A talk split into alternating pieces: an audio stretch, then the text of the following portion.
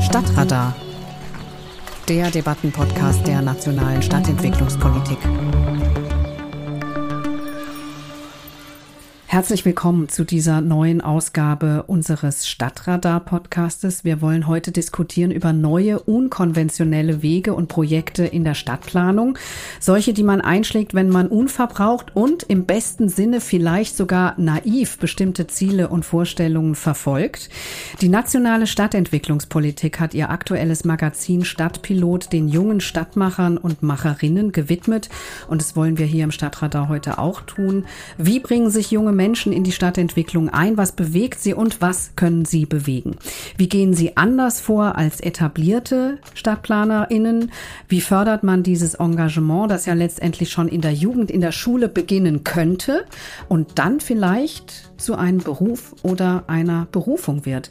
Ich bin Marietta Schwarz und meine Gäste sind David Morsi, Stadtplaner, Stadtpraktiker, der sich mit Bottom-up-Strukturen und informellem Urbanismus beschäftigt. Er war 2018 im ersten Jahrgang der Urbanen Liga, dem Jugendforum für Stadtentwicklung des Bundesministeriums des Innern. David Morsi arbeitet freiberuflich für mehrere Auftraggeber, unter anderem die Stadt Köln und die Floating University in Berlin. Herzlich willkommen. Dankeschön, hallo. Und Siri Frech, sie ist Landschaftsarchitektin, Raumstrategin und Facilitatorin schon seit vielen Jahren in den Bereichen Partizipation und akteursbasierter Stadtentwicklung aktiv. Früher unter anderem bei Urban Catalysts, inzwischen in zahlreichen Jugendprojekten involviert. Spannend für uns heute zum Beispiel das Schulprojekt in Neuruppin, das klein anfing und dann doch recht weite Kreise zog. Siri Frech, ebenfalls herzlich willkommen. Ja, vielen Dank. Ich freue mich hier zu sein. Frage an Sie beide mal ganz generell. Warum sollte man Menschen möglichst früh an der Stadtentwicklung beteiligen? Das ist ja auch eine anspruchsvolle Aufgabe. Also, da kann ich nur sagen, Raum ist gesellschaftsbildend, egal in welchem Maßstab. Und der, der sich Räume aneignet, eignet sich die Gesellschaft mit an, gestaltet diese mit. Und Jugendliche sind ja sozusagen beim Einstieg in die Gesellschaft und sie daran partizipieren zu lassen, in was für eine Gesellschaft sie denn dann leben wollen und wie sie die gestalten wollen. Das ist, denke ich, eine ganz wichtige Aufgabe. David Morsi? Da kann ich gar nicht mehr so viel hinzufügen, außer dass ich sagen würde, dass ja junge Menschen auch oft nah an Zeitgeist sind und wissen, welche Themen gerade die Gesellschaft auch mit bewegen. Das sieht man jetzt ja gerade so in Bezug auf die Klimakrise sehr viel, dass junge Menschen da dann nochmal einen größeren Drang auch verspüren, weniger schon in Strukturen eingebettet sind und deswegen da nochmal andere Ideen mit einbringen können. Und also zusätzlich zu dem demokratiebildenden Effekt glaube ich auch, dass es ja auch gut ist, zwischendrin mal so Verwirrungseffekte oder auch ein Rift irgendwie zu erzeugen, den junge Menschen ruhig hinzufügen können zu dem System Stadtplanung. Ja, wie erzeugt man denn Verwirrungseffekte oder anders gefragt, wie entstehen die? Also ich würde sagen, es äh, ist ja besonders so, dass junge Menschen gerade auch in dem System Stadtentwicklung erstmal nach anderen Handlungslogiken arbeiten. Also ich komme jetzt eher aus dem Bereich, wo es wirklich so Do-it-yourself, sagt man früher, heute will man sagen Do-it-together-Projekte. Und dort ist die Handlungslogik so, dass man viel aus einer lokalen Spezifität arbeitet, dass man wirklich einen Ort bezieht man es jetzt auf Floating University oder das Projekt äh, Nila Freiheit, mit dem ich in die urbane Liga gekommen bin, dass man an einem Ort arbeitet, diesen Ort gestalten will und seine Ideen dort einbringen will und dass die Stadtplanung ja ganz oft auch aus dem Lied, weil man eben das auf einem größeren Skala und Maßstab betrachten muss, gar nicht diese lokale Spezifizität haben in dem Moment. Und deswegen sind die Handlungslogiken ganz anders und ganz automatisch entstehen Konflikte. Siri Frech, Sie sind seit äh, rund 20 Jahren in solchen Beteiligungsprojekten. Was fällt Ihnen denn heute auf, wenn Sie mit Jugendlichen zusammenarbeiten? Haben die einen anderen Blick auf die Stadt? Haben die vielleicht auch andere Themen? David Morsi hat ja eben den Klimawandel auch schon erwähnt. Interessieren die sich vielleicht auch für andere Orte? Also Jugendliche haben immer einen anderen Blick auf die Stadt und die Räume um sie herum. Und ich habe ja in den Zehnerjahren sozusagen im Vorfeld der Urbanen Liga viele Jugendprojekte, Forschungsprojekte zu Jugendlichen im Stadtraum begleitet und dieses Vorausdenken äh, oder Vorausspüren war da schon immer ganz deutlich zu erkennen. Es gab zum Beispiel ein Projekt, das hieß Pontonia, da wurde eine visionäre Stadt von 30 jungen Menschen aus der ganzen Welt gebaut. Und wenn ich deren Pamphlet oder Zusammenfassung, was sie fordern von Stadtentwicklung lese, dann haben die einfach acht Jahre vor der neuen Leipzig-Charta die Inhalte schon beschrieben. Also die sind wirklich spüren da voraus, zu sagen, es braucht multifunktionale Räume, es braucht eine andere Form von Governance. Green Future war da auch schon ganz bedeutend. Und was ich auch spannend fand, als ich das jetzt nochmal angeschaut habe, eben dieses andere Lernen, also das selber anders lernen wollen, das sozusagen auch ganz aktiv mit in Gesellschaft und Stadtraum reinzubringen und dieses anders lernen wollen oder anders lernen können und sich auch dadurch selber kennenlernen in gewisser Weise. Das ist, glaube ich, das, was diese Projekte ausmacht immer noch, würde ich sagen. Ich könnte jetzt nicht sagen, dass die heutigen Jugendprojekte deutlich anders sind als die von vor zehn Jahren. Die Themen verlagern sich etwas und werden prägnanter oder aktueller, aber an Aktualität hat das fast nichts verloren, was die Menschen auch von vor zehn Jahren ihr eingebracht hat. David Morsi war ja dabei sozusagen. Also ich, ich, ich stimme dem zu. Was ich noch einen interessanten Aspekt finde, ist auch, also Frau Schwarz, Sie hatten diese Raumfrage auch angesprochen. Ich glaube schon, dass sich junge Menschen für andere Räume auch interessieren, weil äh, also es zeigt ja einfach, zeigen die Projekte, dass es ganz oft um Räume geht, die quasi in der ersten Nutzung, in der intendierten Nutzung obsolet geworden sind. Und das ganz oft wie so ein Flächenrecycling oder eben eine Umnutzung, ach, Zwischennutzung oder wie man es nennen will, dass dort eben quasi neuer Spirit in alte Räume in nicht mehr verwendete Räume gehaucht wird und ganz oft eben auch wahnsinnig multikodiert. Da haben Sie jetzt gerade die neue Leipzig-Charta angesprochen, wo das ja auch mit drin steht. Ganz viele dieser Projekte, über die wir jetzt sprechen, leben ja ein, eine wahnsinnige Multikodierung vor, die oft so in herkömmlicher Stadtplanung nur schwer zu erreichen ist. Vielleicht können wir es mal konkret machen an Ihrem Projekt Nila Freiheit, David Morsi, mit dem Sie 2018 zur urbanen Liga kamen. Was war die Herausforderung und was haben Sie gelernt? Also es ist äh, prinzipiell so, dass es eine ehemalige Autowerkstatt war in so einem Gebiet in Köln, was so ein bisschen zwischen Ehrenfeld, zwischen Vogelsang, so ein bisschen, man möge sagen, zwischen Stadt, äh, also so ein kleines Gewerbegebiet, auch mit großer Informalität geprägt. Und dort haben wir gemeinsam mit einer großen Gruppe, das ist auch schon der erste Lerneffekt, den ich da rausziehen will, ist etwas gemeinsam zu machen, in großen Gruppen zu lernen, wie man sich dort verhält, wie man sich gemeinsam organisiert. Und gefühlt, da bin ich auch auf die Meinung von Frau Frech gespannt, aber gefühlt müssen solche Projekte ja auch oft das wieder für sich selbst erfinden. Es ist gar nicht so einfach von anderen Projekten solche Dinge zu lernen, sondern sowas müssen Gruppen auch immer wieder sich neu zusammentun, neu finden. Das ist ein großer sozialer Lerneffekt, würde ich sagen. Und dann natürlich, wie man mit so einem Raum umgeht, was möglich ist, was nicht möglich ist, wie man mit Spielräumen, die rechtlichen Rahmenbedingungen und sowas, wie man sich an sowas annähert. Sowas weiß man ja nicht von der Pike auf. Auch wenn man studiert, lernt man das ja erst peu à peu und dann in der Praxis gestaltet sich das eh nochmal ganz anders aus. Und dann auch, wie man überhaupt in Stadtgestaltung und Stadtentwicklung überhaupt hineinwirkt, weil das ist ja auch meist nicht getan, indem man zum Beispiel Architektur oder Stadtentwicklung studiert hat, sondern das sind dann ganz viele Querbezüge, Akteurinnen aus der Politik. Man muss erst verstehen, wie das überhaupt funktioniert, so Kommunalpolitik und kommunale Planung. Und ich würde sagen, diese ganzen Lerneffekte konnte ich jetzt mitnehmen, also dass ich viel dazu gelernt habe, alles immer noch nicht. Sagen Sie mal kurz, was Sie dann dort gemacht haben in dieser Autowerkstatt. Also die Niederfreiheit ist prinzipiell so, dass diese Autowerkstatt, die dann leer stand, transformiert wurde zu einem äh, florierenden Kulturort. Also da war das Thema Kunst und Kultur immer im Vordergrund. Wir haben immer gesagt, wir wollen Freiräume schaffen für Kunst, Kultur, Handwerkliches und Soziales. Äh, inzwischen, die Niederfreiheit gibt's immer noch, sind wir auch sehr viele Menschen in dem Verein und verschiedene Menschen bringen verschiedene Interessen mit und die Räume werden dann so flexibel auch immer mal wieder umgewandelt. Also wir hatten schon ein Fotolabor für analoge Fotoentwicklung, Technikwerkstatt, Autowerkstatt zwischendrin mal, wenn Leute Sachen umbauen wollten, eine Metallwerkstatt, eine Holzwerkstatt, einen urbanen Garten und dann eine große Veranstaltungshalle, wo wir dann eben auch von Kleinkunst, also von äh, verschiedenen äh, jungen Musikerinnen, Konzerte bis hin zu Ausstellungen, bis hin zu Theater, Zirkus, also alles Mögliche an verschiedenen Veranstaltungen, die sich so im Bereich der Subkulturen befinden, dort veranstaltet haben, aber eben auch Konferenzen mit dem BBSR zusammen oder mit dem VHW äh, haben wir verschiedene Workshops und dermaßen quasi dort veranstaltet. Und inzwischen sind viele Akteurinnen dann auch in anderen Projekten unterwegs. Sowas entwickelt sich natürlich auch weiter. Ja, Frau Frech, jetzt hat äh, David Morsi gerade gesagt, es ist auch so ein Gruppending, dass man auch immer wieder in jeder Gruppe neu lernen muss, leuchtet mir auch total ein.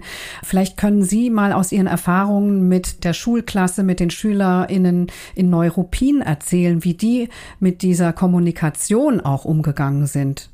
Ja, also hier ist es so in dem Projekt, dass die Initiierung von Schülern kam und zwar im Rahmen eines Seminarkurses an der evangelischen Schule. Und da muss man vielleicht auch nochmal hervorheben, dass die evangelischen Schulen andere Unterrichtskonzepte haben, in denen Schülern vor allem in den oberen Klassen wesentlich mehr Freiräume haben, sich Felder zu erobern, in denen sie wirken und gestalten wollen.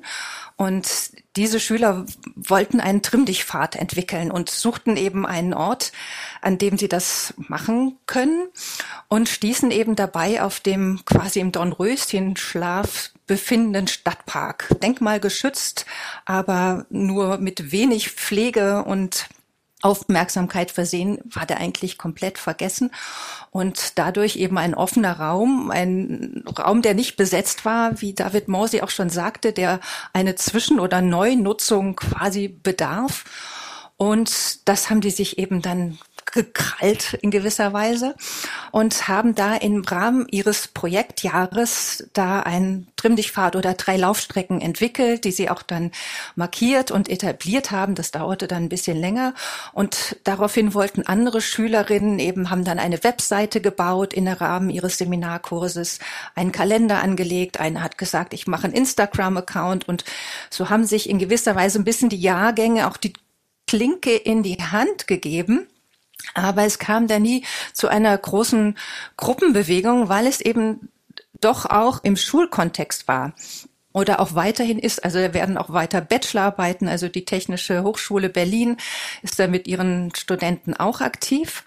Also da gibt's eigentlich gar nicht so sehr diese Gruppenerfahrung, die hat sich etwas verlagert und zwar war eben, waren die Schüler anders sich eben bei der nationalen Stadtentwicklung für die Post-Corona-Stadtförderung als Projekt zu bewerben, wurden dann auch genommen und es entstand dann ein weiteres stadtweites Akteursnetzwerk, was wir da gemeinsam aufgebaut haben, weil klar war, die Schüler, die kommen und gehen in relativ enger Taktung und bewegen sich eigentlich auch mehr in der Aktivierung des digitalen Raums, passend zu diesem analogen Raum.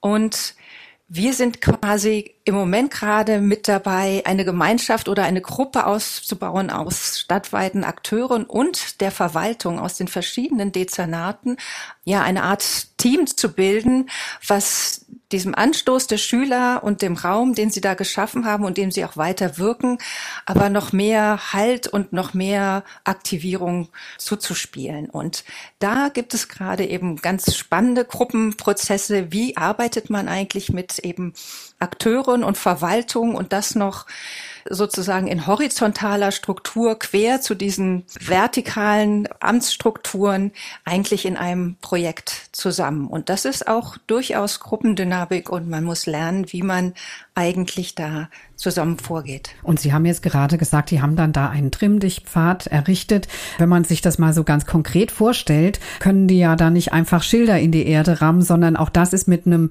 hohen Kontakt und Abstimmung mit der Verwaltung, denke ich mir mal, nur möglich. Und vielleicht kann David Morsi gleich auch was dazu sagen zu dieser Frage, wie man da junge Menschen am Ball hält, woher die ihre Motivation nehmen, dann ja auch so vielleicht ungemütliche Wege zu gehen, um zum Erfolg zu kommen. Frau Frech, vielleicht noch mal ganz kurz zu den Schülern. Ja, da ist es so, dass man sich eben geeinigt hat, jetzt erstmal Laufstrecken zu etablieren. Das heißt, da braucht es gar keine großen baulichen Eingriffe. Von daher. Ein kleiner Einstieg. Genau, ein kleiner Einstieg, damit sozusagen die Schüler innerhalb ihres Jahres, in dem sie da tätig waren oder zwei Jahre dann zum Teil auch, dann tatsächlich auch ein Erfolgserlebnis haben. David Morsi die Zusammenarbeit und das Erarbeiten der Ziele zusammen mit der Verwaltung? Was sind da Ihre Erfahrungen?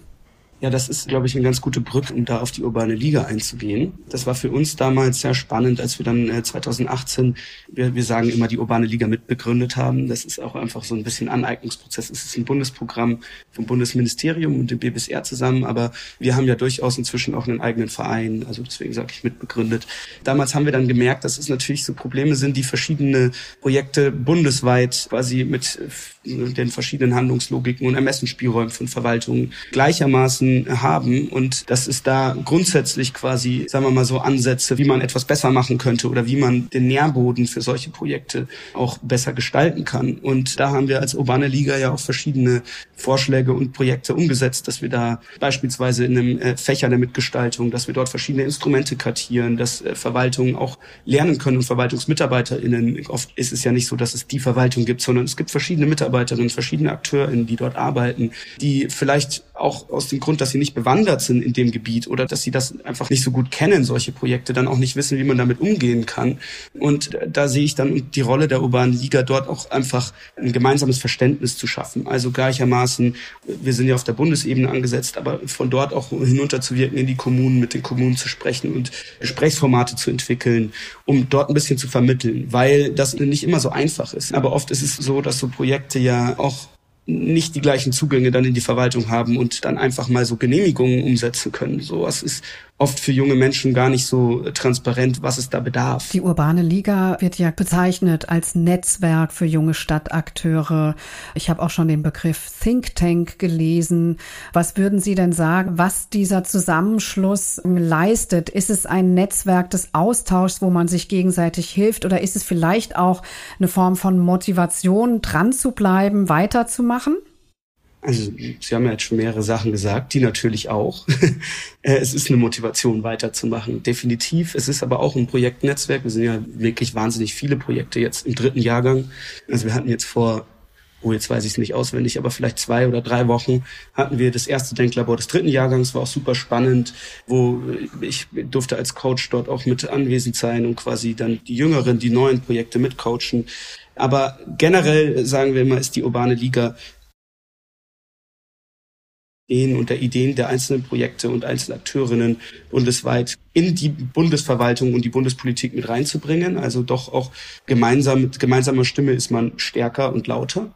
Und oft, wenn man quasi nur mit einer einzelnen Stimme in einer Kommune spricht, kann sowas auch untergehen und so hat man einfach einen größeren Impact. Gleichzeitig aber auch eine Projektplattform. Wir setzen ja auch wirklich als Urbane Liga eigene Projekte und Formate um. Also auf Veranstaltungen. Beim NSP sind wir immer vertreten, haben eine Ausstellung, die wir zeigen, wo wir auch einfach Inspiration geben wollen, was es für Projekte gibt bundesweit in verschiedenen Städten. Und da kriegen wir auch immer wieder Resonanz zu, dass dann gerade auch kleinere Kommunen auf uns zukommen. Wie kann ich denn den Nährboden schaffen, dass bei mir auch sowas entsteht in der Kommune? Oder ähnliches und das Projektnetzwerk, dass man sich gegenseitig bestärkt, dass man sich gegenseitig austauscht, sich auch nicht alleine fühlt. Das ist ja auch oft sowas, dass man sich dann verstanden fühlt, weil man merkt, ah ja krass, da gibt's noch andere Projekte, die stehen vor den ähnlichen Herausforderungen und die haben vielleicht schon Lösungsansatz XY gefunden und dem kann ich nachgehen und davon lernen. Siri Frech, Sie haben äh, neben diesem Projekt in Neuruppin schon öfter mit Jugendlichen zusammengearbeitet, haben Sie gesagt. Ich fand es interessant, wie Sie den Projektbeginn eben beschrieben haben, dass es nämlich eigentlich erstmal von der Schule, von so einer Projektwoche ausging, was mich zu der Frage bringt, wie solche Prozesse eigentlich anfangen, also oder mit wem. Jugendliche und junge Menschen Kommen die aus einem Bedarf oder aus einem Defizit, das sie sehen zu einem Projekt oder braucht es dann, wenn man wirklich so jung ist, dann doch, ich sage jetzt mal, den Erwachsenen oder die Schule oder den Jugendverband, der sagt, komm, lass uns mal was machen. Was sind da Ihre Erfahrungen? Also die größten oder stärkeren Projekte, die ich kennengelernt habe, die sind alle von den Jugendlichen selbst ausgekommen. Und zwar aus dem Bedarf Selbstbestimmung.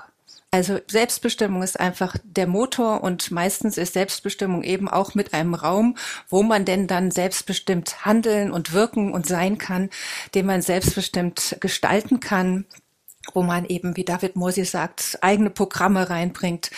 Das ist eigentlich ein wunderbarer, toller Motor. Also ein Projekt, das Kühlhaus in Görlitz zum Beispiel, da sind fünf junge Jugendliche durchs abgesperrte Terrain eines staatlichen, ehemals staatlichen, jetzt dann leerstehenden Kühlhauses gestiegen auf der Suche nach einer Techno-Party-Location. So, und die haben dann, brauchten einfach Platz für ihre eigenen Partys. Und als sie dann auf dem Gelände waren und immer höher stiegen in dem Kühlhaus, merkten sie, wow, da kann man ja viel mehr machen als nur Techno-Partys. Und letztendlich ist auf jeden Fall einer von ihnen da immer dran geblieben. Also die haben zehn Jahre lang aufgeräumt, haben den Besitzer als Verbündeten gewinnen können und das ist ein neuer, sehr guter Kulturort in Görlitz geworden. Ausgehend davon, dass da einfach fünf Leute einen guten Raum für eine Techno-Party suchten.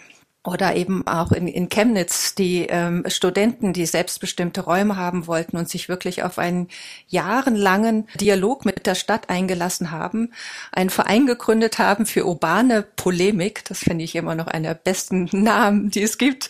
Und dann am Schluss, nach wirklich jahrelangen Verhandlungen, haben sie vier Häuser zugesprochen bekommen das Kompott und haben da das selbstbestimmt entwickelt in ganz großem Maße mit viel, viel Engagement und viel Energie auch.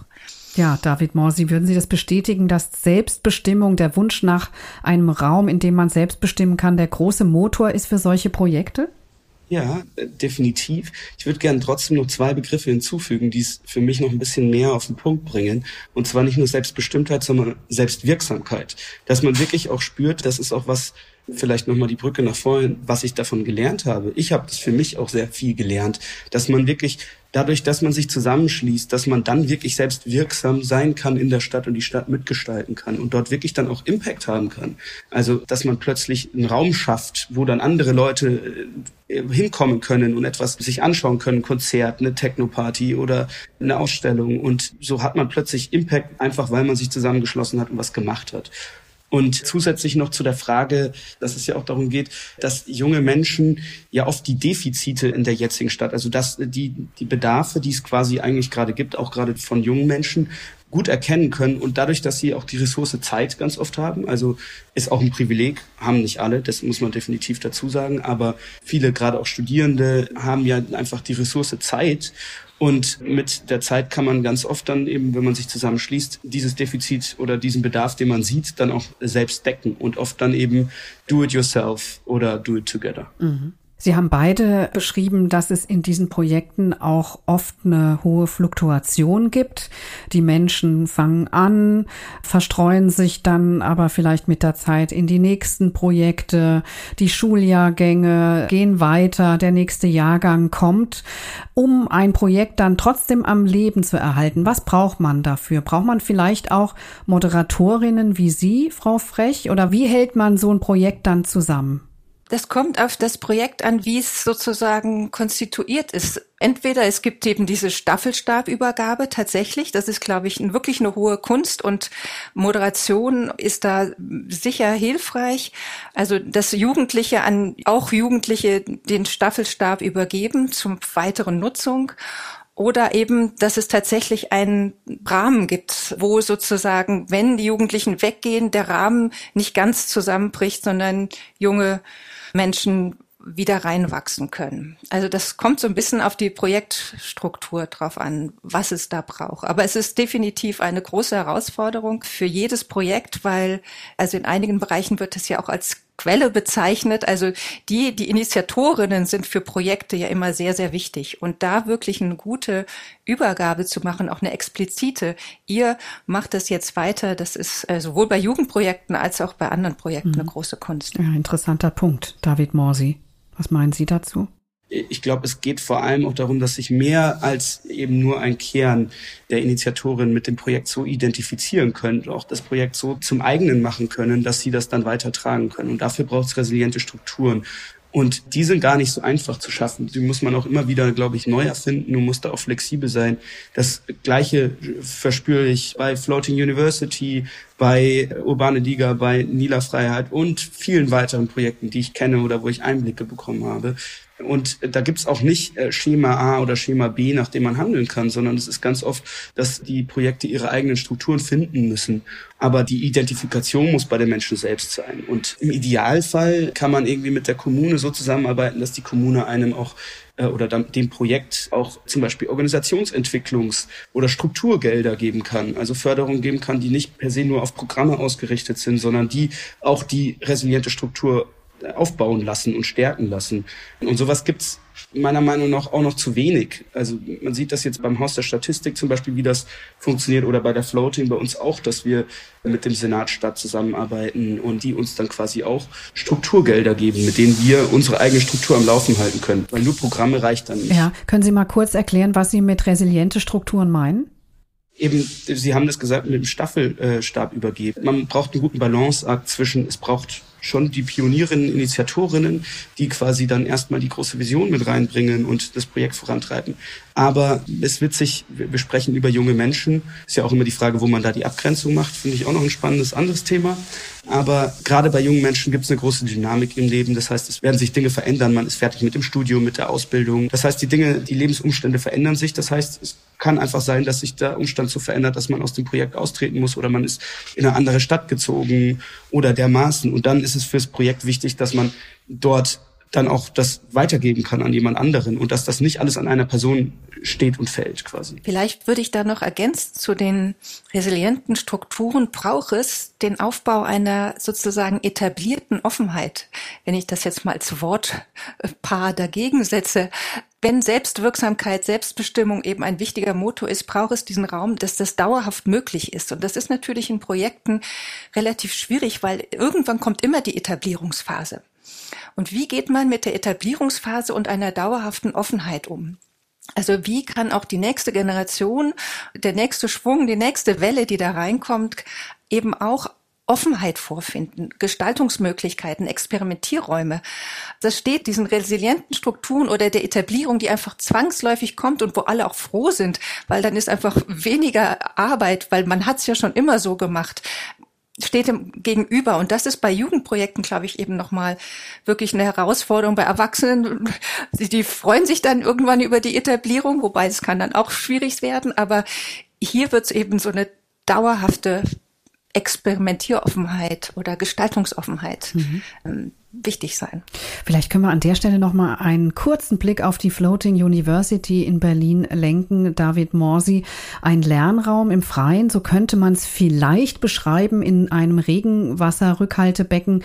Sehr abgefahrener Ort in Berlin-Kreuzberg, ursprünglich initiiert, glaube ich, von der Gruppe Raumlabor, die ja nun wirklich alte Hasen in solchen Bottom-up-Projekten sind, aber irgendwie dann doch frisch geblieben sind. Und da sind wir vielleicht genau noch mal an diesem Punkt Etablierung versus dauerhafte Offenheit. Wie würden Sie sagen, David Morsi, gelingt denen das oder gelingt diesem Projekt das? Also ich war ja selbst bei der Initiierung des Projekts jetzt nicht dabei. Also ich bin jetzt seit eineinhalb Jahren bei der Floating University. Ich will vielleicht äh, dazu sagen, weil das weiß ich definitiv, es waren auch noch andere Akteurinnen mit an Bord. Und bei der Floating University ist das Besondere, dass es eben jetzt nicht mehr ein reines Raumlaborprojekt ist, sondern dass es geschafft wurde, dass es eine eigene Association gibt, die dieses Projekt jetzt leitet. Aber natürlich äh, Akteurinnen sich überschneiden und auch noch mit dabei sind. Und äh, ich denke, das war ein sehr eleganter Move, um auch so eine Verstetigung hinzubekommen und um andere Leute sich auch damit identifizieren lassen. Und so ist man jetzt auch immer noch, ist man nicht am Ende des Weges, dass man die perfekte Struktur hat. Ich glaube, da wird man sich immer wieder weiterentwickeln müssen. Aber so funktioniert's zumindest im Moment und ist ein wahnsinnig besonderer Ort. Das haben Sie schon richtig gesagt. Wir hm. sagen immer Nature Culture Learning Site. Es ist ja auch ein nicht nur internationales, sondern auch ein sehr nach meiner Wahrnehmung akademisches Publikum kann so etwas auch zum Problem werden? das ganze Projekt hat sich in meinem Umfeld der Universitäten bewegt und wir haben natürlich jetzt auch viele, die eigene äh, Universitätskurse oder Klassen leiten. Ich denke, dass es natürlich ein Spagat ist, auch schwieriger, dass man auch der Nachbarschaft, dass man sich den Leuten genauso zuwendet, aber da haben wir auch einige Programme, die dann Nachbarschaftsfeste sind oder dass man mit der umliegenden Kolonie zusammenarbeitet, dass man die Bezirkspolitik mitnimmt. Das ist stetig Arbeit, würde ich sagen, da diesen Spagat auch zu gehen. Siri Frech, da ist so ein verwaister Stadtpark äh, in Neuruppin natürlich eine ganz andere Grundlage. Da geht es um Grundbedürfnisse von Aufenthalt und von Erholung im öffentlichen Raum. Ich frage jetzt mal zum Schluss, wie man die jüngere Generation denn vielleicht da auch noch mehr anspricht, aber vielleicht ist es auch die falsche Frage. Sie haben ja gesagt, wenn es Bedürfnisse gibt, dann gibt es auch Leute, die versuchen, da irgendwie zum Ziel zu kommen. Also mal Kurz und zugespitzt gefragt, müsste man solche Formen von Teilhabe mehr institutionalisieren oder geht das sowieso gar nicht? Es geht und müsste und gleichzeitig braucht es immer auch die Offenheit für eben die Teilhabe und Mitgestaltung, die von sich aus wächst.